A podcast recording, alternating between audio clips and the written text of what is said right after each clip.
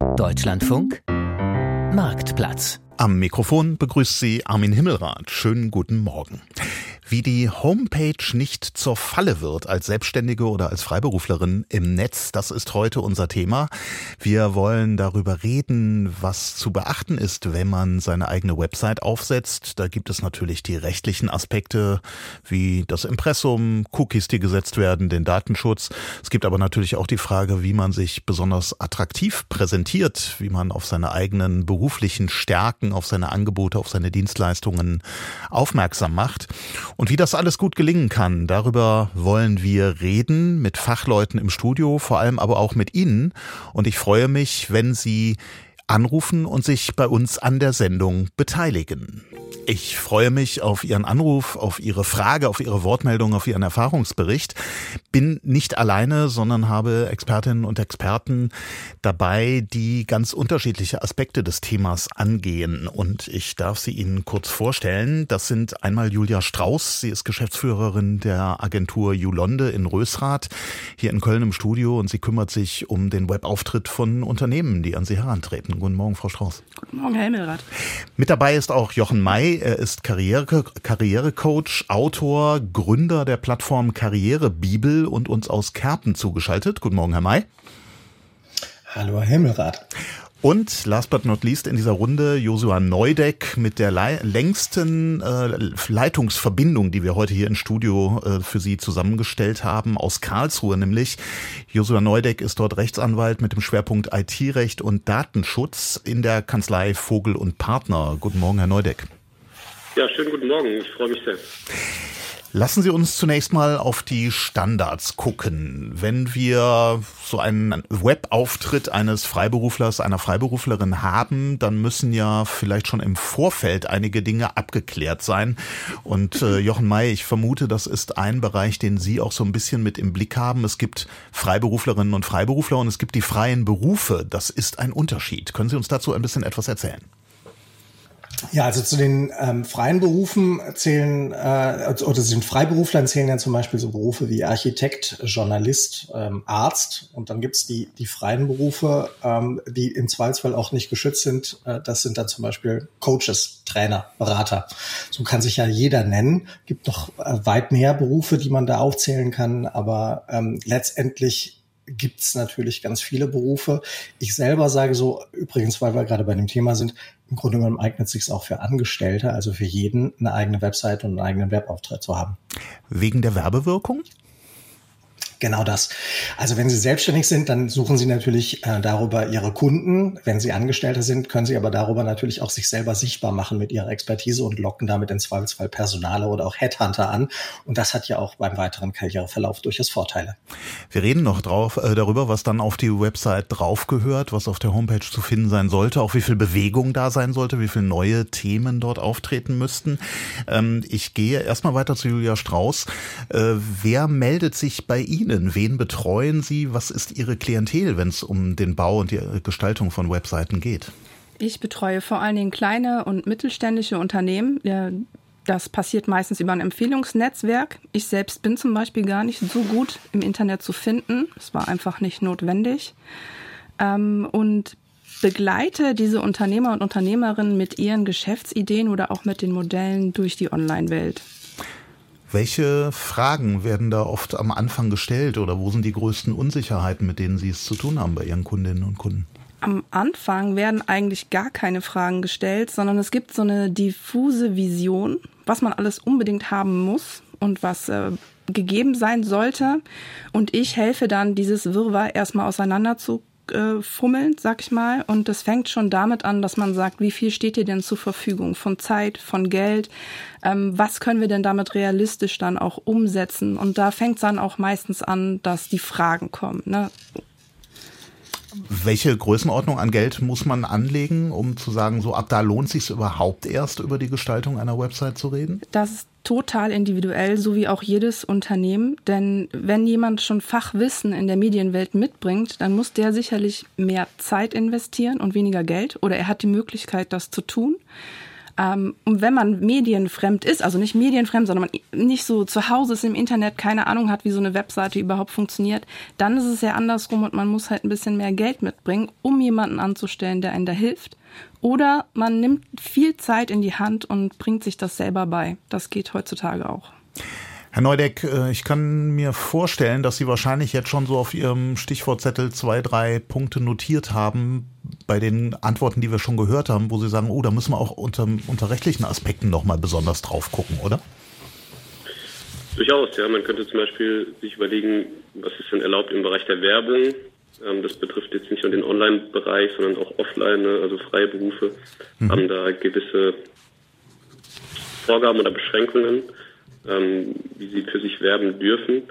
Ähm, aber das betrifft auch natürlich die, die Webseite ähm, im Speziellen. Also wenn Sie, wenn Sie einen Webauftritt haben, ähm, sollten Sie scha natürlich schauen, dass der, ähm, ja, dass der insgesamt äh, so gestaltet ist, dass Sie keine Rechte verletzen, dass Sie ein ordentliches Impressum haben, sage ich jetzt mal.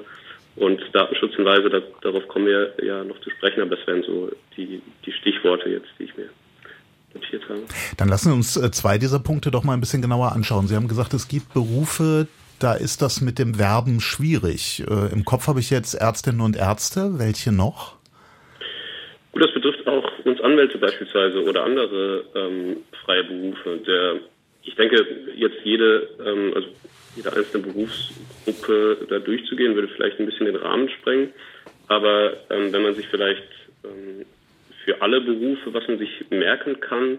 Ähm, es steht bei der Werbung im Vordergrund immer die sachbezogene Eigenwerbung. Ne? Also das heißt bei Frauen, freien Berufen, da, ähm, beispielsweise der Arzt, der ähm, soll eben zum Schutz der Gesundheit arbeiten und nicht unbedingt die kommerziellen ähm, Interessen mhm. im Vordergrund haben. Ne? Und genauso auch bei uns Anwälten, ähm, wenn wir jetzt sagen, wir haben diese und jene Erfolgsquote, äh, und ähm, zum Beispiel Erfolgshonorare sind auch ein schwieriges Thema. Also da gibt es gewisse Restriktionen, die die Freiberufe treffen. Das heißt, äh, der Arzt oder die Ärztin darf nicht auf der Seite noch einen Webshop mit betreiben, in dem zum Beispiel bestimmte Medikamente oder, oder nicht verschreibungspflichtige Medikamente angeboten werden oder Hilfsmittel? Als Beispiel, genau. Also er soll ja Menschen heilen und ähm, nicht äh, Dinge verkaufen. Ähm, ja, also das wäre, das wäre ein Beispiel. Er dürfte jetzt auch nicht zum Beispiel damit werben, dass er so und so viele Menschen so, schon zusammengeflickt hat und, ja. ähm, und so weiter. Aber das, genau, also das wäre ein Beispiel. Der zweite Punkt, den Sie angesprochen haben, ist das Impressum. Kann man kurz zusammenfassen, was da rein muss? Ja, also da, das kann man. Also da, da gibt es auch äh, Kataloge, ähm, Katalogvorschriften im Telemediengesetz, insbesondere ist der Paragraph 5 Telemediengesetz. Ähm, ich würde mal sagen, das Impressum, da muss das rein, das, ähm, was, also da, da, müssen die Angaben rein, die Sie als ähm, Online- ähm, Inhalte, Diensteanbieter ähm, kenntlich machen. Ne? Also es ist eine Anbieterkennzeichnung, wäre ein anderes Wort für Impressum. Mhm. Das heißt, wenn äh, der Sinn dahinter, ich fange vielleicht so an, dass man sich das besser vorstellen kann, bevor ich jetzt den Katalog im Einzelnen durchgehe. Ähm, der, Sinn ist, der Sinn dahinter ist, dass die Nutzerinnen und Nutzer, die im Netz unterwegs sind, dass die ähm, wissen, an wen sie sich wenden können, wenn denn zum Beispiel rechtswidrige Inhalte auf der Webseite stehen oder wenn sie der Meinung sind, dass ihre Ansprüche verletzt sind. Ne? Und das ist der Sinn, dass sie dann ins Impressum schauen können und wissen, aha, okay, an die oder denjenigen kann ich mich wenden und ähm, den kann ich vielleicht, dem kann ich vielleicht eine Abmahnung schicken im schlimmsten Fall. Ja? Mhm. Ähm, und deswegen müssen da solche Na Sachen rein wie Name, Unternehmensname, äh, wer der Inhaber ist, bei welchem Registergericht möglicherweise ähm, und so weiter. Ne? Also solche solche Dinge.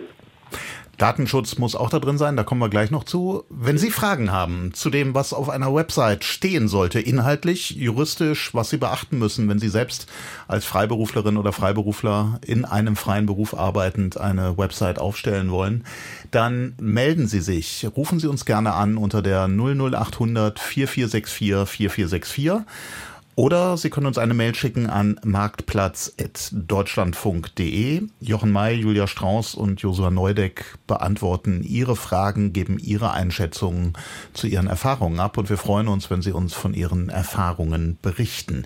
Herr May, wir haben äh, gerade schon ähm, sehr viel so rechtliches äh, ein bisschen abgeklopft, was dazugehört. Ähm, würden Sie sagen, es gibt auch ein oder zwei Punkte, die in der Selbstdarstellung eines Menschen in einem freien Beruf Beruf ähm, unbedingt auf eine Seite draufgehören? Ja, also im Grunde muss man sich ja immer fragen, was würde ein Kunde, ein potenzieller Kunde von mir auch wissen wollen? Und ähm, unbedingt wichtig sind natürlich zwei Sachen oder drei Sachen. Das erste ist natürlich erstmal mein Angebot. Was biete ich überhaupt an? Wofür stehe ich? Das gilt für alle Berufe. Also Ärzte sind ja meistens spezialisiert. Ähm, Anwälte genauso sind entweder Fachanwalt für Arbeitsrecht oder für Medienrecht oder sonst irgendwas oder Strafrecht.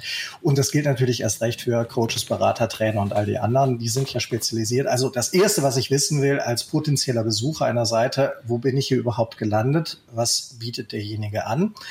Dann die zweite Frage, wer ist diese Person? Also eine Über mich-Seite halte ich auch für unbedingt notwendig. Es kann natürlich auch eine Firmenhistorie sein, dass man sich sein, sein Unternehmen vorstellt. Beispielsweise, wenn es ein Traditionsmittelständler ist. Uns gibt schon seit 150 Jahren. Wir stehen in der Tradition von Lalala. Und das Dritte, und das finde ich auch nochmal ganz, ganz wichtig, ist sowas wie ähm, Testimonials. Leider ein Fachbegriff, also sozusagen Kundenreferenzen. Auch das ist heute ein ganz, ganz wichtiges Argument im Internet, denn theoretisch kann ja jeder von sich behaupten, äh, was er will und im Internet auch sagen, hier, ich bin der Beste, der Tollste, der Größte der Beweis steht da noch aus. Früher haben wir gesagt, Papier ist geduldig. Das gilt natürlich für Online-Seiten genauso. Deswegen ganz, ganz wichtig, dass man echte, nachweisbare Kundenstimmen hat, die dann einfach auch nochmal belegen, ja, das ist wirklich ein gutes Angebot, das funktioniert wirklich. Und da sollten halt idealerweise Fotos dabei sein und Klarnamen. Also wir wissen ja heute, das kann man alles faken. Mhm. Aber natürlich ähm, wirkt jemand, wenn da so steht, Andreas B. aus äh, K., äh, dann weiß du im Zweifelsfall, das kann man sich auch schön ausgedacht haben. Ne? Klingt auch wie ein äh, Straftäter eher möglicherweise. Das wäre im Übrigen auch ja. zulässig für das. Also spätestens im Impressum muss ich ja meinen Namen angeben. Aber das, äh Nein, ich dachte jetzt bei den Referenzen. Genau. Also bei den Referenzen kann ich ja, ja sagen, hier Andreas B. Äh, aus, aus K. findet mein Produkt ganz toll und sagt, das war super, aber das ist ja nicht im Impressum. Ja, ein Werkzeug dafür, um eine Authentizität herzustellen von den Testimonials ist natürlich dann auch auf Plattformen umzuschwenken, also auf zum Beispiel Trustpilot oder äh, genau. andere Plattformen, die sich darauf spezialisieren, tatsächlich diese Stimmen zu sammeln und auch zu mhm. verifizieren. Ja, oder dem Google My Business. Ne? Oder genau. Google My Business, genau. Wobei die ja jetzt auch nicht so den Drang haben, auch wirklich das nachzuhalten, ob die Leute eine Geschäftsbeziehung mit demjenigen auch haben. Mhm. Ja. Das ist ja ein äh, spannender Punkt, ähm, äh, Herr Neudeck. Da sind wir ja schon an dem Punkt, wo ich, äh, wenn ich dann solche Verifizierungsplattformen mit reinnehme, auch auf andere Webseiten verlinke. Mhm. Und prompt sind wir wieder im juristischen Bereich. Ja, genau. Das äh, ist alles irgendwie juristisch infiziert, wenn Sie so wollen. Ähm, aber auch da, also da gibt es, äh, Sie müssen natürlich ein bisschen vorsichtig sein, wenn Sie Dinge verlinken. Ähm, man, man muss halt ja. integer sein. Ne? Also man muss das offenlegen. Man bestenfalls markiert man halt Links, die nach außen gehen, damit äh, man da auch sozusagen sicher ist, okay, die Leute ja. wissen, dass sie jetzt die Seite wechseln. Und wenn man solche Plattformen verwendet und auch gerade im E-Mail-Marketing muss man es halt auf jeden Fall nennen, damit die Leute ja im Vorfeld bestenfalls auch die Möglichkeit haben zu entscheiden, okay, ich gebe meine Daten da weiter. Ähm, wenn Trustpilot mich dann anschreibt, es gibt ja so Wege, gerade im E-Commerce, dass man die Adressen an zum Beispiel so einer Plattform wie Trustpilot weitergibt und die dann äh, nach E-Mails nachgreifen, ja, und sagen, bewerte doch das Produkt auf unserer Plattform. Und das ist dann schon so ein Punkt, das muss man definitiv deklarieren und den Leuten sagen, denn das ist eine Weitergabe von der E-Mail-Adresse. Ne? Die wird ja dann von Trustpilot verarbeitet. Genau, aber unabhängig davon, also in dem Bereich äh, zuvor, ne, also wenn ich einfach nur einen Link setze auf meiner Webseite, dann äh, gilt der Grundsatz ähm, für, also da, das darf ich erstmal, vielleicht so rum angefangen, ich darf Links setzen und auch auf fremde Inhalte ähm, verweisen. Ich habe aber natürlich immer das theoretische Risiko, dass auf dieser Webseite, auf die ich verlinke, auf die ich verweise, dass dort irgendwie ein Rechtsmissbrauch oder dass dort irgendwie rechtswidrige Inhalte sind, irgendwas mit dem Urheberrecht nicht in Ordnung ist oder so. Mhm. Und da habe ich zumindest ein theoretisches Risiko, dass ich dann ähm, dafür hafte. Das ähm, ist nicht, ähm, das ist nur in Einzelfällen so. Also es gibt ähm, Genau, es gibt da viele Entscheidungen dazu man muss sich da immer den Einzelfall anschauen, aber im Grundsatz können Sie davon ausgehen, also Sie, Sie haften erstmal für die eigenen Inhalte, die Sie auf Ihrer Website haben. Sie dürfen Links setzen und müssen da, ähm, genau, müssen Sie sich vielleicht vorher einmal anschauen, ist das ist die Seite in Ordnung? Ähm, also vielleicht sollte es keine Seite sein, wo irgendwie Anleitungen zum Bombenbauen oder sowas zu finden sind. Ähm, und wenn Sie das dann gemacht haben, ja, dann ist der Grundsatz, wenn Sie dann darauf jemand aufmerksam machen würde, ähm, dass da rechtswidrige Inhalte vielleicht publiziert werden, dann müssen sie reagieren. Ähm, ja, das, das, ist ja sehr kryptisch, was Sie da erzählen. Können Sie uns denn da mal ein Fallbeispiel nennen? Weil wenn ich von meiner Webseite auf eine andere Webseite verweise, ich habe ja gar, gar keine Möglichkeit im Endeffekt da dann Zugriff zu nehmen. Na, also man kann beispielsweise sagen, ich ähm, habe einen interessanten Beitrag zum Thema Hase, den verlinke ich auf meinem Blog als Empfehler und später ändert aber der Webseiteninhaber von diesem Hasenblog auf dieser URL im Endeffekt was rechtswidriges. Das kann ich mir zurzeit gar nicht vorstellen. Was meinen Sie denn damit? Ja, genau. Also das könnte passieren und ähm, ich meine im Grundsatz sind Sie aber erstmal ähm, Sie müssen nicht ähm, Sie haften nicht für fremde Rechtsverstöße, es sei denn, Sie konnten äh, das vorher erkennen oder es ist offensichtlich oder Sie wurden darauf hingewiesen. Also so wie Sie es beschrieben haben, wenn da jetzt irgendwie später dann irgendwas passiert, ähm, ist der Grundsatz erstmal, äh, Sie haften nicht dafür, weil Sie konnten es nicht, ähm, ja, Sie sind nicht dazu verpflichtet, täglich diese Webseite anzuschauen und zu sehen, ob sich da was geändert hat. Okay. Aber man vielleicht ist verpflichtet. Darf ergänzen, ja, vielleicht darf ich kurz ergänzen, das ähm, nennt sich in der Fachsprache Notice and Take Down. Also sobald ich davon Kenntnis habe. Äh, heißt, ich mache das ja auch auf meiner Website. Ich verlinke hier auch ständig irgendwelche externen Quellen. Da ist es glücklicherweise noch nie vorgekommen, dass einer hinterher aus einem Beitrag über, was ist ich, eine Karriereanleitung, einen, einen Bombenleger-Beitrag gemacht hat. Aber für den Fall das würde ich erstmal nicht haften, weil ich könnte immer auch zum Beispiel über Seiten wie archive.org, also archive.org, nachweisen, dass zum Zeitpunkt der Verlinkung war die Seite so, wie ich sie vorgefunden habe, nämlich mit einem Karrieretipp. Wenn mich allerdings jemand darauf aufmerksam macht, und das gilt übrigens für alle Verstöße. Also wenn, wenn irgendwie äh, jemand unter einem Facebook-Post bei mir was schreibt äh, und, und dabei irgendwie einen äh, rechtswidrigen Inhalt postet, dann hafte ich erstmal nicht, solange ich das nicht mitbekomme. Aber in dem Moment, wo mich jemand darauf aufmerksam macht, dann muss ich handeln. Und das nennt sich in der Fachsprache Notice and Takedown. Und wenn ich dann nicht handle, innerhalb von 24 Stunden nach Kenntnisnahme, dann riskiere ich eventuell eine strafbare Handlung. Ich würde ganz gerne für die ZuhörerInnen einmal festhalten, dass das sehr, sehr selten ist. Sind wir uns da einig als ja. äh, Fachexpertinnen und MännerInnen? Ja, dass äh, das ist sehr selten, dass wenn man auf seiner Webseite woanders verweist, dass man da dann in äh, Komplikationen bekommt mit Anwalt und Abmahnung. Das stimmt, das kann ich so bestätigen. Es ist auch in unserer Beratungspraxis selten. Ähm, aber es ist nicht komplett auszuschließen, aber ich, gebe Ihnen recht.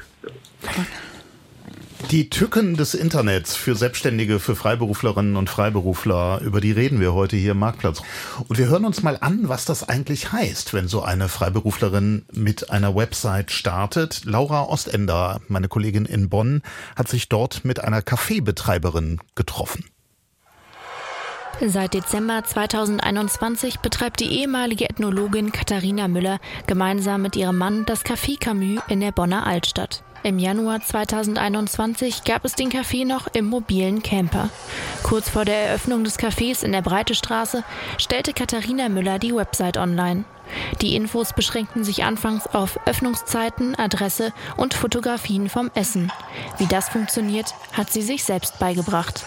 Ich wusste, dass es Anbieter gibt, die dir die Möglichkeit geben, Webseiten nach einem Baukastensystem sozusagen selbst zusammenzustellen. Und ich habe einfach mal probiert, es zu benutzen.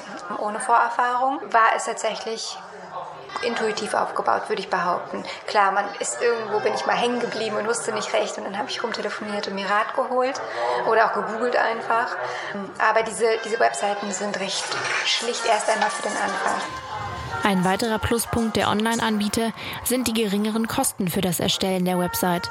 Statt Geld für eine Website-Gestaltung auszugeben, investierten Müller und ihr Mann in langlebigere Inneneinrichtungen. Schwergefallen sind ihr Layout-Fragen.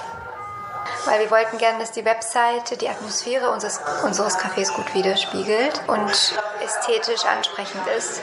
Das heißt, manchmal hat diese Webseite das Layout so verschoben, dass wenn ich ein Wort hinzugefügt habe zum Text, alles auseinanderbrach und dann musste ich herausfinden, woran es liegt, wo ich ziehen musste. Das ist tatsächlich vorgegeben. Jetzt neulich, neulich habe ich zum allerersten Mal ein Newsletter versendet. Und auch das gibt die Webseite dir vor. Juristisch stellte die Website die Inhaberin des Café Camus vor keine großen Schwierigkeiten.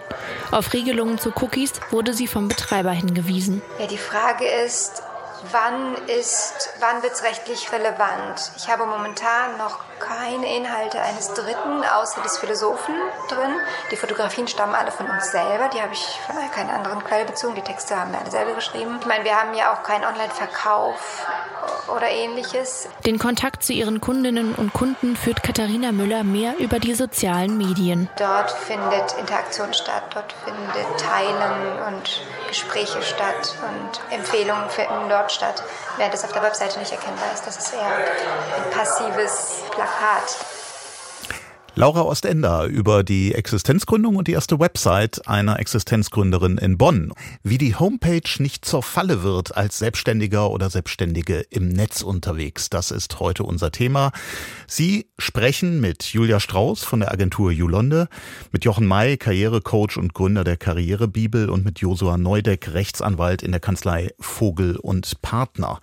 Wir haben, Frau Strauß, eben dieses Beispiel aus Bonn gehört, wo es um eine Gründung ging und so die, die ersten Schritte in Richtung einer Website äh, erwähnt wurden. Ist das so ein typischer Fall auch bei Ihnen?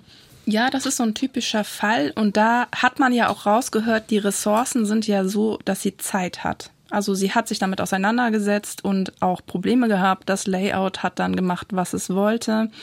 Das ist relativ häufig für so Baukastensysteme dass man halt eingeschränkt ist, auch mit dem, wie man es verwirklichen möchte auf der Webseite. Und man braucht dafür auch manchmal wirklich Nerven. Man muss sich da dann durchknuspern, sag ich mal. Und da ist dann auch rechtlich, wenn wir mal bei dem Aspekt bleiben, immer der Punkt, dass die Leute, die diese Webseite einrichten, vielleicht gar nicht nachvollziehen können, was diese Seite tatsächlich dann auch tut. Also lädt die dann zum Beispiel Schriften irgendwoher, ähm, werden vielleicht doch Daten, die in das Kontaktformular eingetragen werden, über Umwege an die E-Mail-Adresse gesendet. Also grundsätzlich würde ich ein Baukastensystem nicht verteufeln, aber es ist dann schon ganz gut, vielleicht zumindest einmal jemanden drüber schauen zu lassen, der dann sagt, okay, das müssen wir aber noch in die Datenschutzerklärung aufnehmen. Das passiert da gerade mit den Daten. Das ist immer das, was ich bei dem Baukastensystem ist, wo ich dem skeptisch gegenüberstehe.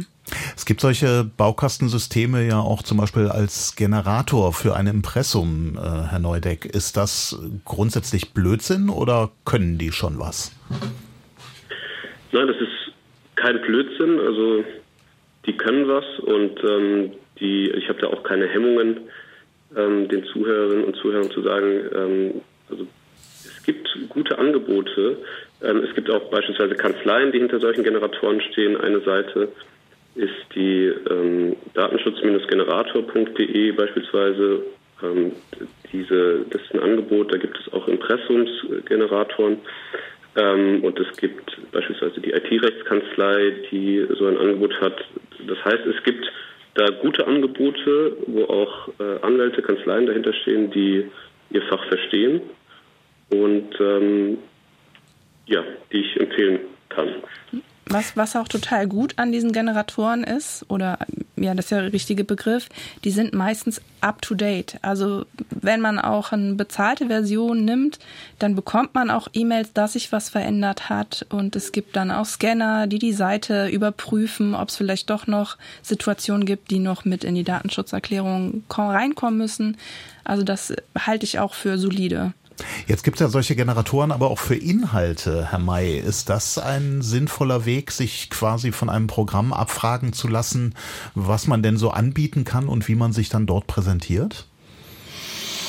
Jein. Also ich sage mal so, bei den Inhalten, glaube ich, ist das aller, Wichtigste, dass man das Urheberrecht natürlich berücksichtigt. Mhm. Also sprich, ähm, eigene Inhalte verwendet. Und das, was wir im Beitrag gerade gehört haben, nämlich, dass die, die Dame von dem Café halt nur eigene Fotos verwendet hat und eigene Texte schreibt, ist nach wie vor das Sinnvollste, was man machen kann. Also ich würde auch jedem Betreiber empfehlen, äh, grundsätzlich erstmal mit eigenen Bildern oder Grafiken, die kann man ja auch ganz einfach selber erstellen, äh, mit eigenen Bildern und Grafiken, aber vor allen Dingen auch mit eigenen Texten zu arbeiten, nichts abzuschreiben. Das ist tatsächlich ein Fall, der mir häufig aus, aus meiner Bubble praktisch berichtet wird von vielen Coaches, Trainern, Beratern, dass die untereinander gerne voneinander abschreiben und teilweise eins zu eins. Und da kann man sich dann also auch eine fiese Abmahnung einfangen. Ja, da sind wir dann so. beim Urheberrecht natürlich klarer Punkt. Ähm, ein Punkt noch, Herr May, den ich äh, an dieser Stelle auch gern thematisieren würde, wenn Sie äh, sowas hören wie die äh, Kaffeebetreiberin, die sagt, na, wir wollen eine Website, die so unser, die Atmosphäre unseres Cafés widerspiegelt. Ist das ein guter Ansatzpunkt, um über die eigenen Stärken nachzudenken oder ist das eigentlich noch viel zu wolkig aus Ihrem Empfinden hm, heraus? Nee, das finde ich sogar sehr, sehr gut. Also das halte ich sogar für eine der besten Ideen äh, generell einer Webseite, weil die Webseite ist ja nichts anderes als eine überdimensionale Visitenkarte. Und ähm, gerade bei so einem Café, also bei, bei einem Ladenlokal mit Publikumsverkehr, finde ich das ganz, ganz wichtig, dass man eben auch zeigt, wie sieht's bei uns eigentlich aus, was erwartet dich da bei uns.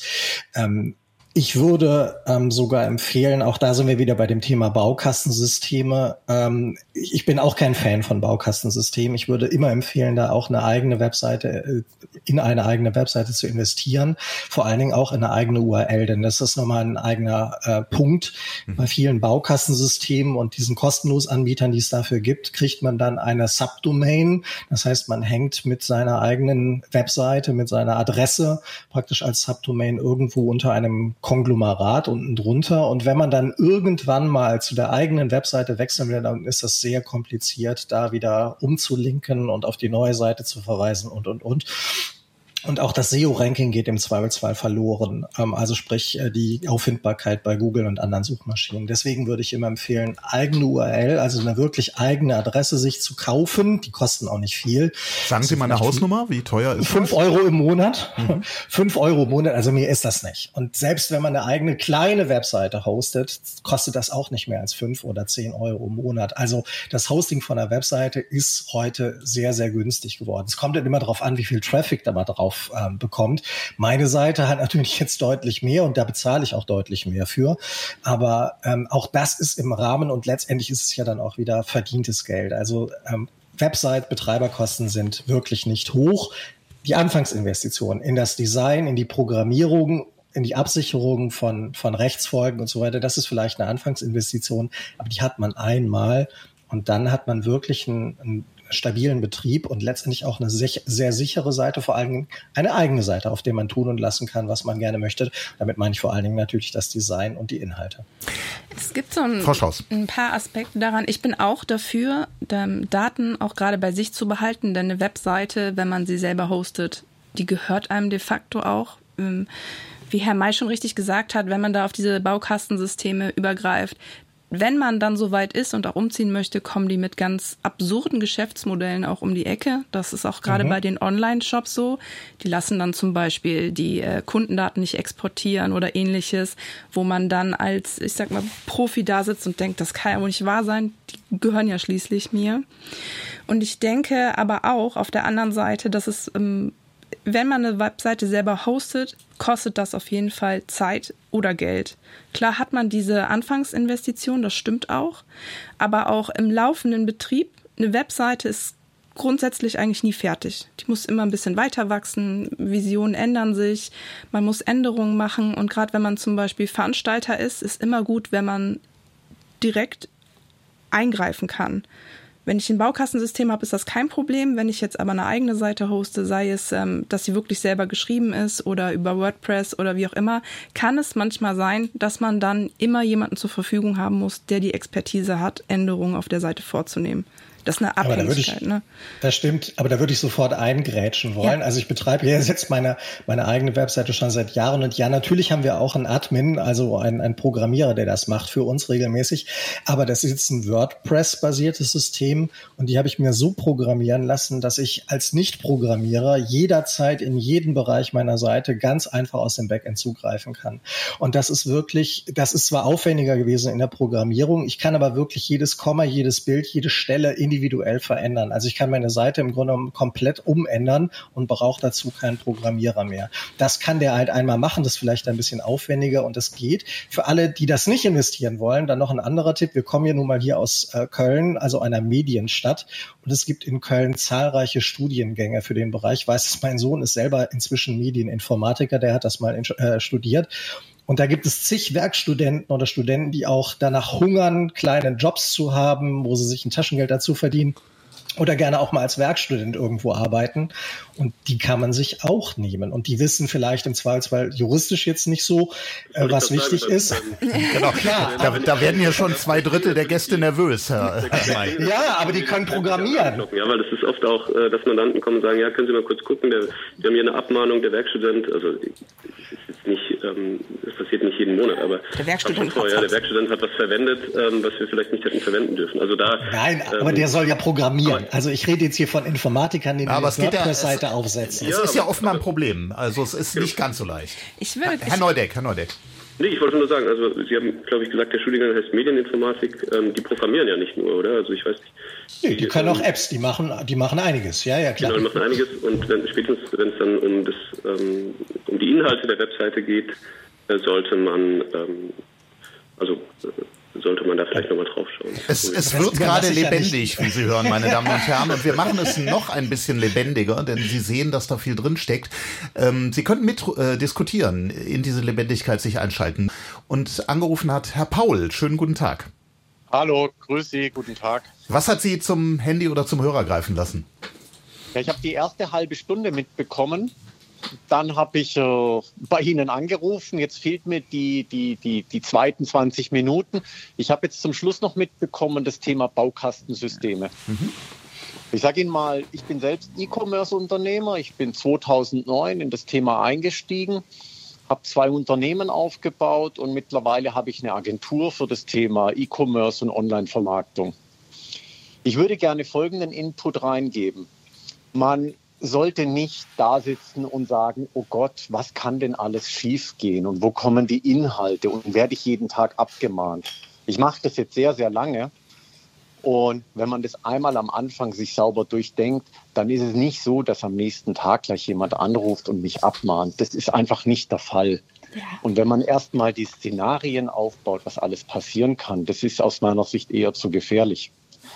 Ich, ich, wollte folgenden, ich wollte folgenden Input reingeben, was ich oftmals merke, was viele nicht verstehen. Wenn man eine Webseite hat, und die online stellt, dann passiert im ersten Moment eigentlich gar nichts. Also man hat keinen Traffic, man hat keine Zugriffe, wenn man sich nicht um das Thema Vermarktung kümmert. Und ich muss mich klar damit auseinandersetzen, wie ich auf Reichweite komme. Und wenn ich das vernachlässige, und dann wird auch nichts auf dieser Webseite jemals passieren.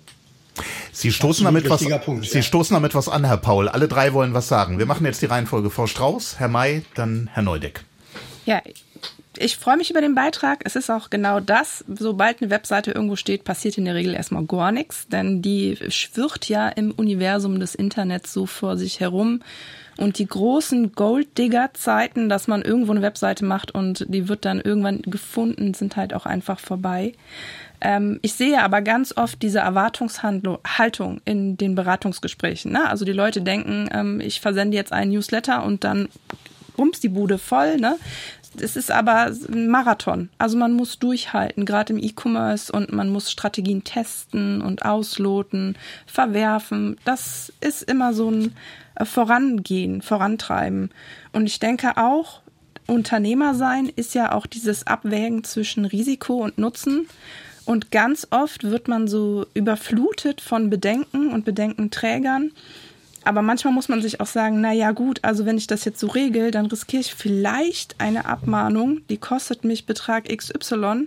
Ähm, aber ich kann es ja auch einfach mal das Risiko auch eingehen und in der Regel passiert nichts. Ne? Also es ist so eine Abmahngeschichte. Da können Sie mich, äh, Herr Neudeck, auch gerne nochmal korrigieren. Das ist nicht so allgegenwärtig, dass jeder, der eine Webseite hat, irgendwann eine Abmahnung bekommt. Das, genau, ich kann da gerne direkt gerne. was zu sagen, wenn ich darf, ähm, ohne die Reihenfolge einzuhalten. ähm, das, das, ist so, also das, äh, das kann ich bestätigen. Es ist in, inzwischen ein bisschen Ruhe eingekehrt in dem Abmahnbereich. Also sie, das liegt vor allem daran, es gab vor 10, 15 Jahren, da gab es eine Reihe von Gerichtsentscheidungen, ähm, was das Thema Webseite, Impressum und so weiter angeht.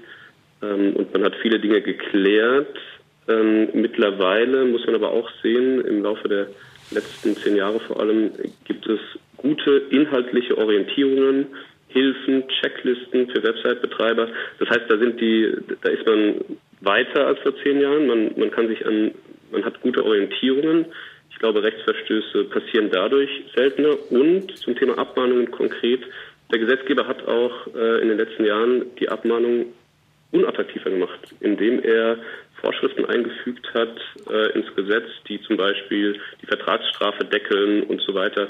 Also das ist auch ein Grund aus juristischer Perspektive, warum Abmahnungen in dem Bereich zurückgegangen sind. Herr May. So, also ich finde den, den Anrufer äh, nochmal vielen herzlichen Dank für den Aspekt wahnsinnig wichtig, denn in der Tat ist das Wichtigste von so einer Webseite natürlich die Auffindbarkeit. Einfach nur zu sagen, ich bin jetzt da, hier ist meine Webseite und dann rennen Sie mir die Bude ein, das passiert halt nicht. Deswegen ist ganz, ganz wichtig, dass man sich auch schon bei der Konzeption und bei den Inhalten Gedanken macht, wie werde ich denn gefunden? Und hier ist das Stichwort oder zwei Stichwörter Keywords also sprich Schlüsselbegriffe, wonach suchen meine potenziellen Kunden und das zweite Content, also sprich Inhalte. Ich brauche auf einer Webseite Inhalte, wenn ich, wenn ich nicht unbedingt über Werbung und über Anzeigen mich sichtbar mache, das kostet ja alles Geld, dann brauche ich Inhalte, die gefunden werden können, die von Suchmaschinen möglichst hoch natürlich bewertet werden und dadurch leicht auffindbar sind und ich brauche Keywords, also ich muss mir ganz klar überlegen, was sind die Suchbegriffe, nach denen meine potenziellen Kunden suchen suchen können. Und dann kann man auch als kleiner Mittelständler den Markt dominieren. Ich kenne einen Malermeister aus Hannover, der hat vor Jahren damit angefangen, hat einen Blog eingeführt, hat in Social Media aus allen Rohren gefeuert und ist heute Platzhirsch in seiner äh, Gegend, gibt heute selber Webinare oder Seminare für, für Mittelständler und ist heute, wenn man Malermeister in seiner Region sucht, ist er immer auf Platz eins bei Google. Und der hat alles richtig gemacht in der Hinsicht. Also man muss schon dann wenn man den Rahmen hat, die Webseite, die URL und das Paket, was dahinter ist, dann muss man natürlich über Inhalte nachdenken. Insofern ist es das A und O, Content und Keywords. Darf ich da noch ergänzen, Herr May? Es ist ja auch wieder dieses, äh, entweder man hat Zeit oder man hat Geld. So genau. erlebe ich das ganz oft. Und wenn wir bei dem Beispiel mit dem Malermeister bleiben, Sie sagen, der hat vor Jahren angefangen. Genau das ist es nämlich. Man kann nicht, ähm, auch wenn es ein total perfekter inhaltlicher Blog ist, das braucht Zeit bis die Suchmaschine verstanden hat, das ist relevant für denjenigen, der dieses Keyword benutzt in der Suche. Ähm, das braucht Zeit, bis es gerankt ist. Und das ist das Stichwort Content Marketing, auch für die Zuhörer. Da gibt's natürlich total ZuhörerInnen, total tolle ähm, Inhalte im Internet zu finden. Äh, das ist eine mittelfristige Investition.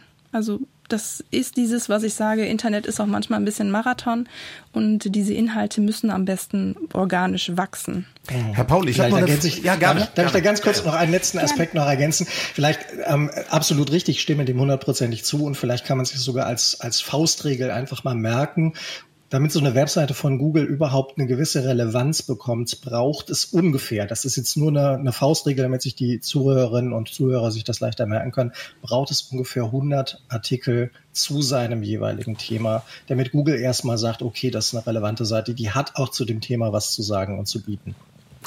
Herr Paul, darf ich eine kurze Rückfrage noch an Sie stellen? Sie hatten irgendwo zwischendurch gesagt, ähm, man solle da so mit gewisser heiterer Gelassenheit rangehen und äh, nicht sofort sich das Schlimmste immer ausmalen und haben dann die Einschränkung gemacht, dass das sei auch kein Problem, wenn man das am Anfang einmal sauber durchdenkt.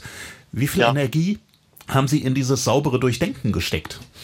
Naja, Sie müssen es so sehen ich habe eine ganze E-Commerce-Firma aufgebaut. Das war natürlich, ich sag mal, das war natürlich drei, vier Jahre, bis das alles, ich sag mal, so gewachsen ist. Und ich habe auch mein Lehrgeld zahlen müssen. Mhm. Ich bin so der Meinung, es hat gerade einer, es hat gerade einer erwähnt. Wir sind jetzt im Jahr 2023. Aus meiner Sicht ähm, geht die Diskussion ich finde es schade, dass man so viel über Abmahnungen spricht. Das ist einfach, man macht den Leuten jetzt schon wieder Angst, also viel zu viel und man, man sucht das letzte Komma.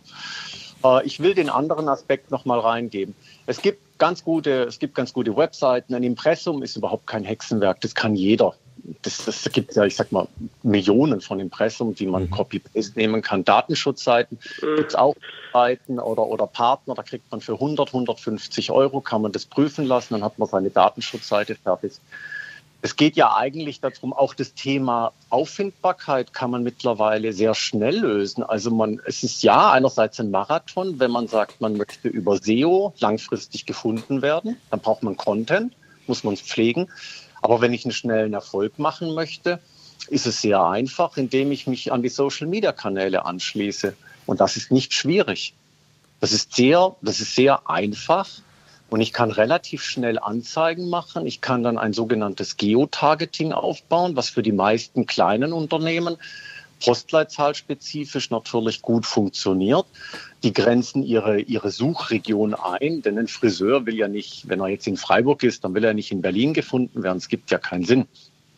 Oder wenn er jetzt, ja. ich sag mal, eine Modeboutique, also kann ich da sehr schnell, sehr effektiv Erfolge erzielen. Und das wäre mir ein wichtiger Beitrag jetzt in die Runde. Wenn ich mir am Anfang mal Gedanken mache, okay, wie viel Geld habe ich, wie viel Zeit habe ich, wo möchte ich hin, dann kann ich über drei, sechs Monate mir einen Plan aufstellen und dann wird schon viel passieren können. Und das kann ich täglich, wöchentlich kann ich diese Budgets aussteuern, kontrollieren, einstellen und wenn ich Geld verdiene, schiebe ich mehr in den Kanal wenn ich nichts verdiene, muss ich es nochmal anpassen. Dann halten wir das mal fest als oh. äh, wichtigen Punkt tatsächlich, ähm, der ja in eine Richtung geht, äh, die Sie gerade ansprechen. Das Ganze sollte eingebettet sein in ein weiteres Konzept davon, wie ich eigentlich kommunizieren will. Also vielen Dank für diesen Hinweis. Wir werden da sicher gleich noch weiter drüber sprechen und gehen jetzt weiter. Dankeschön, Herr Paul, zu Herrn Kliebisch. Guten Tag. Hallo. Hallo, wir hören Sie. In die Runde. Ich habe eine Frage. Ich habe eine kleine Firma und stelle mich äh, mit meiner Webseite seit acht Jahren stelle ich mich im Netz aus. Wenn ich jetzt auf Webseiten von Herstellern gehe, mit denen ich zusammenarbeite, geht immer vorher äh, die Seite auf, wir verwenden Cookies äh, und die kann ich jetzt äh, bestätigen oder ablehnen. Ist das zwingend vorgeschrieben, dass man der Webseite das vorordnet. Das geht, glaube ich, ganz klar in die juristische ja. Richtung, Herr Neudeck. Eine Frage an Sie. Also die, Frage, die, die Antwort auf die Frage, Herr Kliebisch, vielen Dank, ist, ähm, es kommt darauf an, wie wir Juristen gerne sagen, und zwar worauf kommt es an?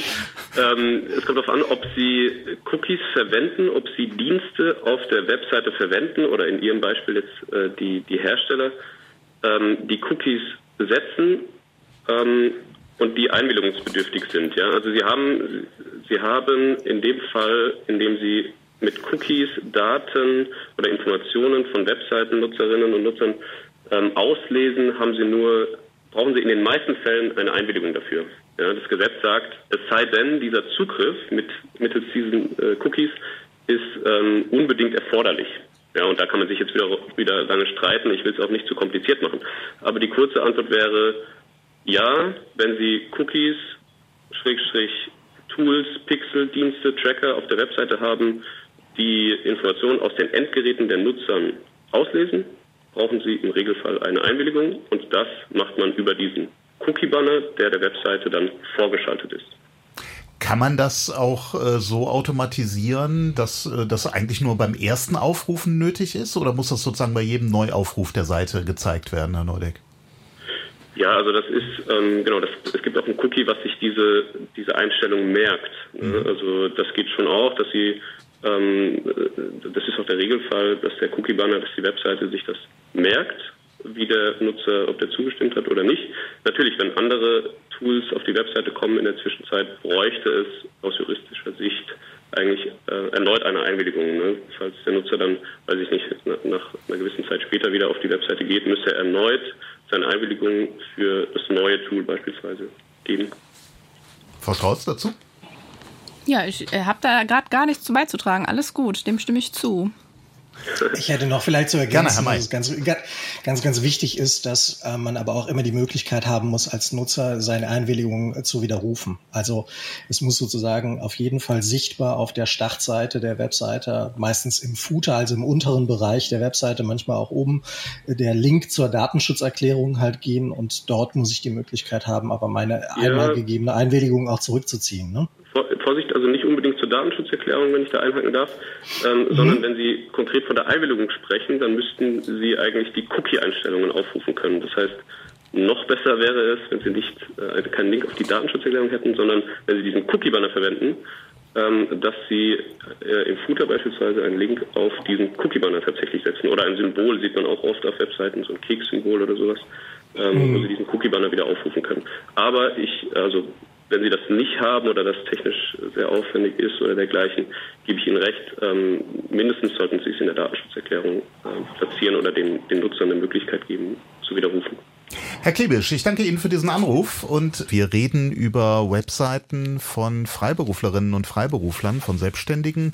Wir reden über die Tücken und die Fallen, die es darin gibt, aber es gab den starken Hinweis in den vergangenen Minuten, wir sollten auch reden über die Chancen, die da drin stecken. Und Sie haben angerufen, haben zum Teil auch gemailt. Es gibt äh, einen Anruf zum Beispiel, da meldete sich jemand und sagt, Mensch, wie mache ich das eigentlich? Ich bin Arzt, das ist erstmal mal ein freier Beruf, ähm, biete medizinische Reisebegleitung an und möchte das jetzt auch auf einer Internetseite bekannt geben. Das geht ja schon in Richtung Werbung. Ist sowas zum Beispiel möglich, Herr Neudeck? Ist das etwas, wo Sie sagen als Jurist, ja, kann man schon machen? Ja, das müsste man sich im Einzelfall anschauen. Also so aus dem Bauch heraus ähm, würde ich sagen, ja, ich sehe jetzt da keine gravierende, ich habe zumindest keine gravierenden Bedenken. Mhm. Ähm, spontan, wie gesagt, ohne jetzt. Äh also Sie haben ja auf Ihrer eigenen Website zum Beispiel auch draufstehen, dass Sie eben diese Spezialgebiete IT-Recht und Datenschutz zum Beispiel haben, ne? Äh, absolut. Also das ist ähm, genau, das ist natürlich, ähm, solange es, also die Grenzen sind eben dann erreicht, solange es irgendwie anpreisend, irreführend oder dergleichen ist. Ja, also das, da haben Sie Grenzen äh, bei der Selbstbewerbung, aber im Grundsatz klar, warum nicht? Also können Sie erstmal was sie sagen, was sie machen, können sie auf jeden Fall. Also der, das Stichwort lautet ja sachbezogene Eigenwerbung. Das heißt, alles, was sachbezogen ist und was der Sache dient, ist erlaubt.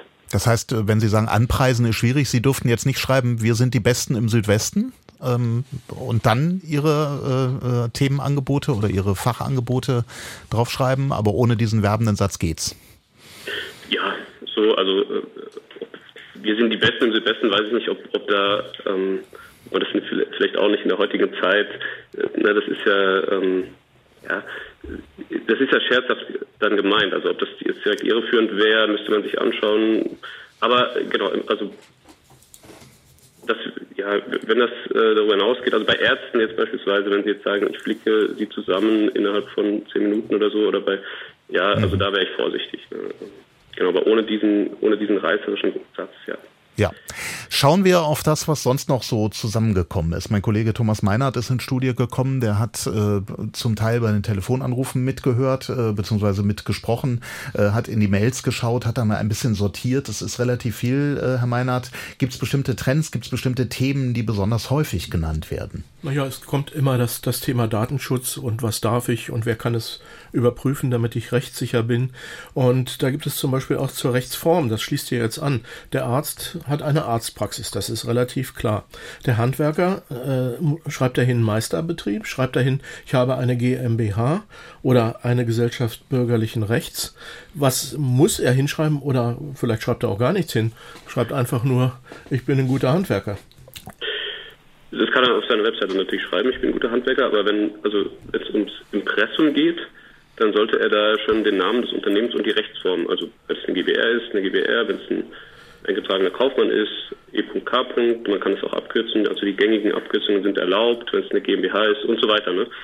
Ähm, also die Rechtsform, wenn Sie natürlich ein Einzelunternehmen sind und nicht, also auch kein eingetragener Kaufmann, sondern ein Einzelunternehmen, äh, keine ohne juristische Rechtsform, dann müssten Sie, also dann schreiben Sie den Namen der Firma des Unternehmens hin und wer Inhaber ist. Also beispielsweise irgendwie ähm, Frisierstudio äh, XY, Max Müller oder so.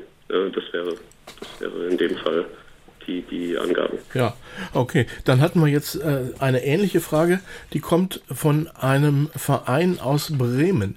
Auch da geht es darum, was schreibt der Verein? Er ist ja ein, äh, äh ja, künstlerisch, weiterbildend, in ganz vielen verschiedenen Facetten äh, unterwegs. Also, was muss der Verein schreiben oder schreibt das einfach Künstlerverein Bremen e.V.? Gibt es äh, generell vielleicht an dieser Stelle, Herr Neudeck, gibt es ja. da Unterschiede, dass äh, eingetragene Vereine, vielleicht auch gemeinnützige Vereine, andere Vorschriften haben, was in so ein Impressum gehört? Also es, es gibt eine Grenze, die ist aber dann erreicht, wenn eine Webseite ähm, nur ausschließlich persönlichen oder familiären Zwecken dient. Ne? Und da wäre mhm. man bei einem Verein ähm, wahrscheinlich noch nicht, also wäre man auf jeden Fall noch nicht da drin. Ähm, das heißt, der Verein muss im Grundsatz auch die Vorschriften wie andere Unternehmen beachten. Mhm. Und ähm, genau, er würde dann reinschreiben, dass er ein EV ist, ähm, Anschrift, Kontaktangaben, äh, die Vertretung, also in der Regel der Vorstand beim Verein, ähm, Registergericht, Registernummer.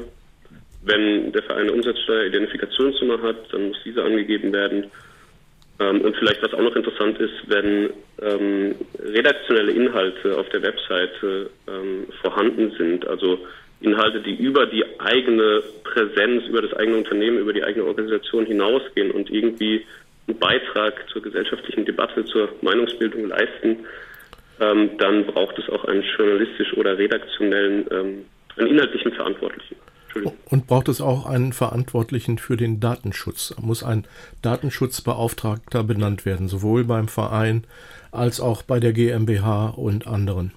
Ja, das, was ich gerade eben genannt hatte, das waren die ähm, Impressumspflichten, also das, was Sie mhm. unter der Rubrik Impressum schreiben sollten und ähm, davon getrennt zu sehen, also bitte auch unter einem getrennten Link, also nicht, nicht zusammen auf eine Seite packen, ähm, sind die Datenschutzhinweise. Ja, und in den Datenschutzhinweisen, das sind rechtlich andere Vorschriften, das sind andere Zielrichtungen, die man mit diesen Informationspflichten verfolgt. Ähm, da ist auch anzugeben, wer ist datenschutzrechtlich verantwortlicher. Also verantwortlich ist das Unternehmen, äh, das hinter dieser Webseite steht oder die Organisation. Und wer ist, wenn es einen Datenschutzbeauftragten gibt, das gibt es auch nicht immer, wer ist der Datenschutzbeauftragte? Wie groß ist denn das Thema oder das Bewusstsein für das Thema Datenschutz, äh, Frau Strauß, wenn Sie zum Beispiel Kundinnen und Kunden haben? So lala. Also es kommt immer darauf an, es gab ja diese große Google-Font-Abmahnwelle, was sehr präsent war unter den Unternehmern. Ähm, aber wenn es dann darum geht, dass zum Beispiel Daten von der Webseite abwandern zu Google, zu Analytics, zu äh, Newsletter-Dienstleistern äh, oder auch die Vernetzung zwischen der Webseite und Social Media, das ist was sehr Technisches. Das kann man nicht greifen und da gibt es eigentlich immer Aufklärungsbedarf. Ja. Und was ich auch erlebe, ist, dass häufig Impressum und Datenschutzerklärung schnell veraltern. Also es wird gebastelt an der Webseite, aber das ähm, wird dann vergessen, ist unter den Tisch gefallen, wie auch immer. Erleben Sie das auch so, Herr May?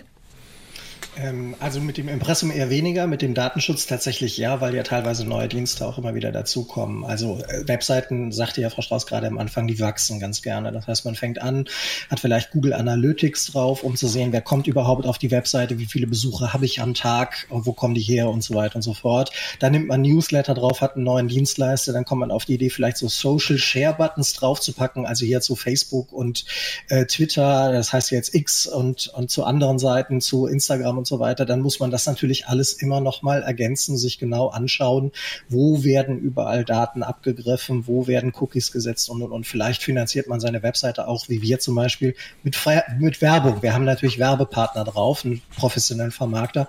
Auch da werden ja Cookies gesetzt, auch da muss man dafür sorgen, dass das dann entsprechend das richtig ist. Wie kompliziert wird es denn, wenn an dieser Stelle möglicherweise noch ein Shop mit integriert wird? Also wenn man über die Webseite nicht nur Informationen verbreitet, sondern möglicherweise auch Produkte verkaufen will, Frau Strauß, ist das dann nochmal so eine ganz andere Größenordnung?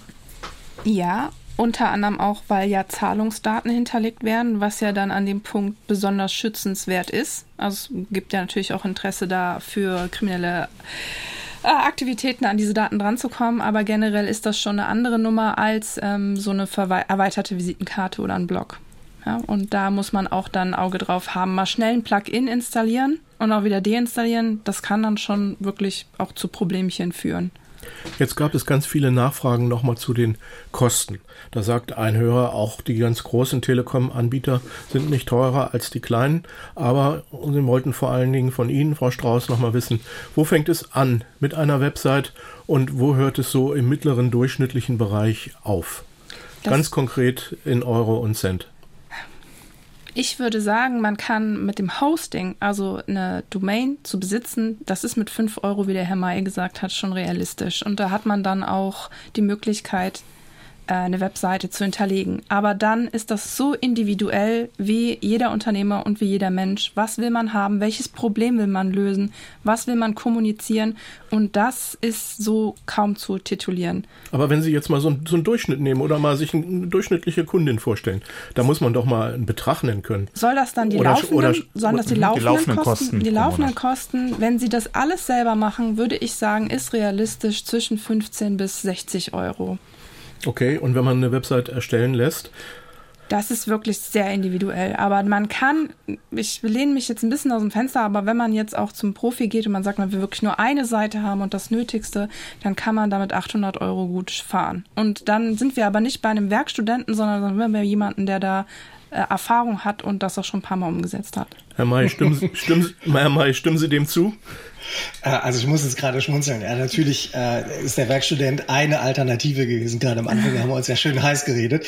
Äh, man kann zu Agenturen gehen. Ich selber habe ja auch schon Mittelständler beraten und mache das auch schon in der Vergangenheit immer wieder mal, dass ich Redaktionen schule oder eben auch so Webseiten aufbaue. Und ich sage auch, es fängt bei 1000 Euro für eine eigene Seite an. Ähm, je nachdem, wie umfangreich sie ist, in der Tat, es kommt halt immer darauf an. Wenn ich jetzt einen Relaunch für meine Seite plane, dann zahle ich eher fünfstellig. Äh, das ist ja. aber halt ein anderes Brett. Ne? So. Aber ich sage mal, es fängt bei 1000 1000, 2000 Euro an. Dann hat man aber auch schon eine sehr, sehr gute eigene Seite, die auch selbst gehostet wird. Man kann bis zu 5000 Euro äh, investieren. Dann hat man aber schon, ich sag mal, so einen, so einen ganz guten Mittel, Mittelklasse Mercedes. Ja, also das ist okay. dann schon ein richtig, richtig ordentliches Ding. So, ich sag mal, zwischen 1000 und 5000 Euro einmal Zahlung, Investition bei 5000 Euro hast du schon richtig, richtig guten, guten Mittelklassewagen da stehen. Also das wenn, ist dann schon mit allen Funktionen. Wenn man dann noch jemanden bittet, da rechtlich mal drüber zu gucken oder rechtlich über das, was man selber gemacht hat, gibt es dafür auch Preisangaben, Preisvorstellungen? Bei den Juristen gibt es ja auch so eine, äh, ja, ich hätte gesagt, Verdingungsordnung, Gebührenordnung. Also ich würde es wie der Herr Neudeck... Nee, das muss Herr Neudeck, glaube ich, ja, beantworten. Frau Strauß, vielleicht haben Sie äh, da auch... ich, ich, wollte Sie eigentlich nur zitieren. Ich wollte nur sagen, das kommt immer drauf an. Ne? Ähm, ist, ja, aber Herr Neudeck, eine ne Hausnummer. Das ist ein, ein, guter, ein guter Satz. Ähm, naja, also für was? Also ähm, für die Datenschutzerklärung beispielsweise, also weil Sie es angesprochen haben, also wir rechnen beispielsweise auf Stundenbasis ab, äh, wir jetzt als Kanzlei. Naja, also wir haben schon so viele Datenschutzerklärungen gemacht, also mehr als ein, zwei, vielleicht mal drei Stunden für eine, für eine Standarddatenschutzerklärung wird es nicht dauern. Und da kommt es eben darauf an, wie hoch der Stundensatz liegt. Und ähm, wie, wie, gesagt, es gibt aber auch Pauschalangebote, die, schon an, die ich schon angesprochen habe, ähm, bei der sie dann auch gegen einen Pauschalpreis, vielleicht auch gegen eine monatliche ähm, Gebühr, je nachdem, ob das Updates, Aktualisierungen beinhaltet, ähm, Datenschutzerklärungen oder äh, Impressen beispielsweise generiert bekommen. Ja, und das ist ja auch, das ist ja auch, da sind ja auch teilweise Kanzleien und Anwälte dahinter. Ähm, Herr Neudeck, darf ich, darf ich Sie äh, ergänzen? Insofern, aus, als ich aus Erfahrung spreche, das kostet ja. zwischen 500 und 2000 Euro, so eine Datenschutzerklärung. Ja. Lassen wir also, mal so ja. stehen. Ja, ja. Wunderbar. Wir haben einen weiteren Anrufer, der sich gemeldet hat. Herr Vogt, schönen guten Tag. Einen schönen guten Tag an die Runde. Äh, ich habe eine kurze Frage. Ja. Äh, wir, wir, sind ein Fassadenbetrieb beziehungsweise machen Sanierung an Altgebäuden und haben also äh, über Jahre hinweg einen Erfahrungsschatz gesammelt, äh, um diese Schäden beheben zu können und haben Texte dazu jetzt verfasst und wollen die äh, ins Netz, also in unsere Webseite einstellen und hätten natürlich ganz gerne, dass, dass die nicht ohne weiteres so adaptiert werden oder mit einem Copyright-Schutz, mit einem Copyright-Schutz vermerkt das irgendwie sichern können. Das ist ein rechtlicher und ein bisschen wahrscheinlich auch ein, ein gestalterisch-inhaltlicher Punkt. Herr May, mögen Sie mal anfangen und dann vielleicht Herr Neudeck mit den rechtlichen? Also, äh, solange Sie die Inhalte selber generiert haben, haben Sie automatisch Urheberrechtsschutz. Das Urheberrecht gilt ja automatisch, wenn Sie den Text tatsächlich selber verfasst haben, auch wenn Sie eigene Fotos verwenden, die ich an der Stelle übrigens dringend empfehlen würde, weil sowas würde ich immer auch als Kunde, als potenzieller Kunde gerne sehen wollen. Wie sieht's denn aus? Vorher, nachher Bilder. Die Texte genießen ja. auch automatisch Copyright-Schutz. So richtig dagegen Schützen können sie sich leider nicht, da bin ich gebranntes Kind. Also ich selber bin ja nun mal Autor und äh, habe ziemlich viele Texte auf unserer Webseite. Und leider äh, vergeht keine Woche, wo ich nicht irgendwie eine Webseite entdecke, die uns irgendwie, ähm, ich sage jetzt mal, äh, sich von uns hat inspirieren lassen äh, oder eben auch äh, kreativ adaptiert hat. Und da ist leider das Urheberrecht ein bisschen veraltet. Das heißt, wenn ich eins zu eins den Text von Ihrer Seite kopiere, dann begehe ich eine Copyright, automatisch eine Copyright- und Urheberrechtsverletzung. Das ist abmahnfähig, Unterlassungserklärung, Schadenersatz und so weiter und so fort. Problem beim Urheberrecht? In dem Moment, wo ich Ihren Satz komplett auf links drehe, also Satz für Satz Ihren Text übernehme, aber jeden einzelnen Satz auf links drehe und einfach umformuliere, ja. ist das Ding nicht mehr geschützt durch das Urheberrecht. Leider ist das so und das erlebe ich selber an vielen, vielen Stellen. Leute schreiben meine Texte ab, drehen jeden Satz auf links, halten aber die Reihenfolge ein. Das heißt, wenn man beide Struktur Texte wird übernommen, genau. Genau, wenn man beide Texte nebeneinander lesen, äh, nebeneinander legen würde, würde man den Eindruck haben, man liest denselben Text und doch ist er anders und leider kann ich da juristisch gar nichts gegen machen. Herr Neudeck, Ergänzung? Das ist im Grundsatz äh, richtig. Also es kommt bei Texten immer so ein bisschen auf die Schöpfungshöhe an. Ne? Also wenn Sie jetzt einen, einfachen Satz oder irgendwie was formulieren, was ähm, jeder hätte formulieren können, sage ich jetzt mal platt, dann haben Sie da vielleicht noch kein Urheberrecht dran. Äh, Im Grundsatz gebe ich Herrn May aber recht, dass auch äh, Texte, Fotos, insbesondere ähm, alle Werke, die ich äh, selbst natürlich, also dessen Urheber, ich bin urheberrechtlich beschützt, äh, sind. Und naja, was sie machen können, das war ja so ein bisschen die Frage des Hörers. Sie können, auch wenn das ähm, rechtlich vielleicht nicht die, den Mega-Effekt hat, Sie können schon darauf hinweisen, dass Sie der Urheber sind. Ne? Also man kennt ja den Copyright-Hinweis, der kommt ursprünglich, ursprünglich aus dem amerikanischen Recht. Ähm, das ist begrifflich, also Copyright und Urheberrecht sind eigentlich zwei verschiedene Paar Dinge, einfach weil es aus unterschiedlichen Rechtsordnungen sie kommen. Aber dieser Hinweis der sagt nichts anderes, ähm, dass, also der, der ist so ein bisschen, ähm, setzt so ein bisschen den Ton. Ne? Also wenn Sie den anbringen an den Werken und sagen, meine Werke sind urheberrechtlich geschützt beispielsweise, ähm, dann können Sie vielleicht einen psychologischen Effekt an der Stelle äh, erzielen damit. Mhm. Ne? Aber ja, genau das ist das Problem einer Hörerin aus Norddeutschland. Sie ist freiberuflich bildende Künstlerin und sie sagt, wird, sie wird oft äh, zitiert, sie wird rezensiert, ja. dann gibt es Angaben zu ihrer Person, da ist dann schon das Geburtsdatum falsch und dann gibt es auch noch Hinweise sogar auf Wikipedia, das konnte sie jetzt noch nicht überprüfen, aber äh, da ist so viel fehlerhaft und jemand in an anderer Lage hat auch geschildert, dass bei Google äh, professionellen Websites hat er gute Bewertung. Nur einer, der haut immer dazwischen und bewertet ihn schlecht. Also diese Falschangaben oder sogar bewusste Falschangaben, äh, wie kann man sich dagegen wehren? ja, wenn das bewusste Falschangaben sind, es gibt ein allgemeines Persönlichkeitsrecht. Ähm, da, wenn es bewusste Falschangaben sind, haben Sie ähm, wird darin eingegriffen und Sie hätten einen Anspruch darauf, auf den, den oder diejenige ähm, das zu unterlassen. Das Problem ist natürlich, Sie müssen den oder diejenige finden, gerade wenn es eine Google-Bewertung ist. Ähm, Sie müssen möglicherweise erstmal zu einem Anwalt gehen, eine Abmahnung aussprechen, ähm, solche Dinge. Ne? Also so, das ist dann der, der das, das folgt. Ähm, Frau Strauß? Ich würde solche negativen Einflüsse, die das Internet hat, möglichst versuchen, immer in positive Energien umzuwandeln. Das heißt, wenn sich einer bei mir beschwert und sagt, ähm, Kali labert nur Stuss, dann würde ich direkt den Dialog suchen und zwar genau auf der Plattform, auf der das passiert. Also haben Sie eine schlechte Google-Rezension, haben Sie die Möglichkeit, eine Antwort drunter zu schreiben, positiv aktiv auf jemanden zuzugehen und dann kann man eigentlich mit ein bisschen Pfiff die Sache auch ein bisschen für sich nutzen. Ja, man hat diese Plattform und zeigt nochmal, nein, ich gehe auf den Dialog ein, ich nehme Kritik an, ähm, lass uns doch bitte darüber reden. Und das kommt dann aber in der Regel auch wieder positiv bei den Usern an. Denn wir haben ja so ein Verhalten, uns Rezensionen anzuschauen. Und ja, es ist auch das, dass wir uns zuerst die schlechtesten Rezensionen anschauen. Aber wenn man dann merkt, ich meine, man ist auch Mensch und man kennt, dass andere Menschen vielleicht ein bisschen fies gefusselt sind, dann kriegt man da schnell eine Einschätzung und man kann auch solche schlechten Sachen für sich nutzen. Die ja. Künstlerin zum Beispiel kann auch da diese Vernetzung für sich einfordern. Also sie kann den Kontakt aufnehmen und sagen, ey, wenn ihr mich schon nennt, tut's bitte richtig. Dafür ist das Impressum da, um diese Leute auch aufzufinden und dann zu sagen, verlinkt mich. Ja. Was ist der Unterschied zwischen dem englischen Freelancer und dem deutschen Freiberufler? Da haben Hörer gesagt, das geht hier bei uns in der Sendung kunterbunt durcheinander. Es ist manchmal das Gleiche, manchmal aber auch nicht. Kann da jemand kurz was zu sagen? Also ich glaube, der Freelancer arbeitet hauptsächlich projektbezogen und ähm, meistens auch für mehrere Arbeitgeber, für mehrere Leute. Und äh, ein freier Beruf übe ich, einen freien Beruf, Freiberufler übe ich dauerhaft aus. Also ich bin Anwalt, ähm, genau, nicht, nicht Projektbezogen, auch wenn es Projekte gibt, aber das mache ich dauerhaft. Welche Rechtsform brauche ich, wenn ich äh, nur vermittle für bestimmte Tätigkeiten, aber selber gar kein Personal habe, äh, von Akademiker bis Handwerker aus Südamerika, schreibt eine Hörerin Alejandra.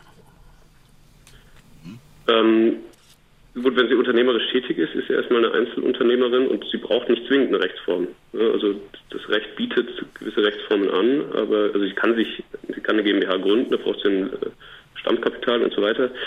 Ähm, aber sie ist ja erstmal Einzelunternehmerin. Es gibt, wenn sie es mit anderen zusammen macht, äh, gibt es die Gesellschaft bürgerlichen Rechts und so weiter, aber ähm, in, genau, sie ist erstmal eine Einzelunternehmerin. Da sind wir jetzt schon in der Unternehmensgründungsberatung. Das ist vielleicht nochmal eine eigene Sendung, die wir damit machen sollten. Herr May, vielleicht zum Schluss eine kurze Einschätzung. Sie haben ganz am Anfang gesagt, Mensch, einfach ähm, loslegen. So eine Website, die lohnt sich auch nicht nur für Freiberuflerinnen und Freiberufler oder freie Berufe, sondern auch, wenn ich angestellt bin. Ähm, wenn Sie jetzt so nochmal die Sendung rekapitulieren, ähm, mehr Hoffnung immer noch in dem, was mit einer Website verbunden ist? Oder ist bei Ihnen die Skepsis ein bisschen gewachsen? Überhaupt nicht, ganz im Gegenteil. Also ich würde weiterhin ganz klar sagen, jeder braucht heute eine Webseite. Es ist ja eher verdächtig, wenn man nicht zu finden ist. Also es gibt natürlich Leute, und es ist auch das gute Recht der Menschen zu sagen, ich will da nicht präsent sein, völlig okay. Aber heute findet halt sehr, sehr viel über das Internet statt. Man, man sucht Leute, Vermieter suchen Mieter im Internet, um zu sehen, gibt's über die Einträge. Umgekehrt machen wir das mit sämtlichen Herstellern, Leuten, bei denen wir etwas kaufen wollen. Wir informieren uns, ähm, haben die eine vernünftige Reputation, was gibt's für Erfahrungswerte mhm. von Kunden und, und, und. Und ich glaube, das ist ganz, ganz wichtig, auch als Signal der Transparenz, dass ich auffindbar bin im Netz. Und mhm. nochmal aus der Erfahrung kann ich sagen, es bringt wesentlich, wesentlich mehr Chancen als Risiken, wenn man sichtbar ist im Internet. Vor allen Dingen, weil ich meinen eigenen Ruf, meine Reputation selber gestalten kann. Mhm. Bin ich passiv, nicht sichtbar gestalten den womöglich andere für mich. Ich danke Ihnen, Herr Vogt, für Ihren Anruf und für diese Impulse, die Sie nochmal gesetzt haben. Herr Neudeck, zum Schluss, ähm, die Arbeit wird Ihnen nicht ausgehen. Das Netz ist in Bewegung und äh, juristisch auch. Äh, da kommen weiterhin arbeitsreiche Zeiten auf Sie zu, oder? Das stimmt, ja. Also äh, insofern wird uns die Arbeit nicht ausgehen. Die Website ist ein Dauerbrenner im juristischen Bereich. Aber wenn ich vielleicht doch nochmal ähm, ein Schlusswort an die Hörerinnen und Hörer richten darf. Ähm, es stimmt, was äh, Herr Paul sagte anfangs, also das Ganze ist mit gesundem Menschenverstand schon ganz gut in den Griff zu bekommen. Und ähm, darauf möchte ich auch nochmal äh, hinweisen, es gibt wirklich viele ähm, Checklisten bei den Industrie- und Handelskammern beispielsweise mhm. für Impressen, für Datenschutzhinweise und so weiter. Es gibt da gute Vorlagen. Ähm, genau, notfalls fragen Sie natürlich die Anwältin den Anwalt Ihres Vertrauens, aber ähm, ich mache Ihnen auch da Mut im juristischen Bereich. Das ist alles kein Hexenwerk. Als Sie gesagt haben, gesunder Menschenverstand, hat Frau Strauß auch nochmal genickt. Ja, dem, dem ist so. Ich glaube auch, das Internet ähm, ist ein Ort, wo doch viel mehr Chancen warten als äh, Risiko. Äh, die Erfolge der letzten Jahrzehnte im Internet geben dem ja auch recht. Und ich glaube auch, jeder, der eine Idee hat und die verfolgen möchte, der sollte auch einfach losgehen. Ja, ähm, es gibt die Möglichkeiten im Internet, sich schlau zu machen und das entwickelt sich dann. Schlusswort dieser Runde und ich danke allen, die sich beteiligt haben, durch Mails, durch Anrufe, vor allem aber Josua Neudeck von der Kanzlei Vogel und Partner in Karlsruhe, dort Rechtsanwalt mit dem Schwerpunkt IT-Recht und Datenschutz, Jochen May, Karrierecoach, Autor, Gründer der Karrierebibel und Julia Strauß, Geschäftsführerin der Agentur Julonde für diese Runde und diese Diskussion hier. Und der Marktplatz für heute geht damit zu Ende. Mein Name ist Armin Himmelrath. Machen Sie es gut.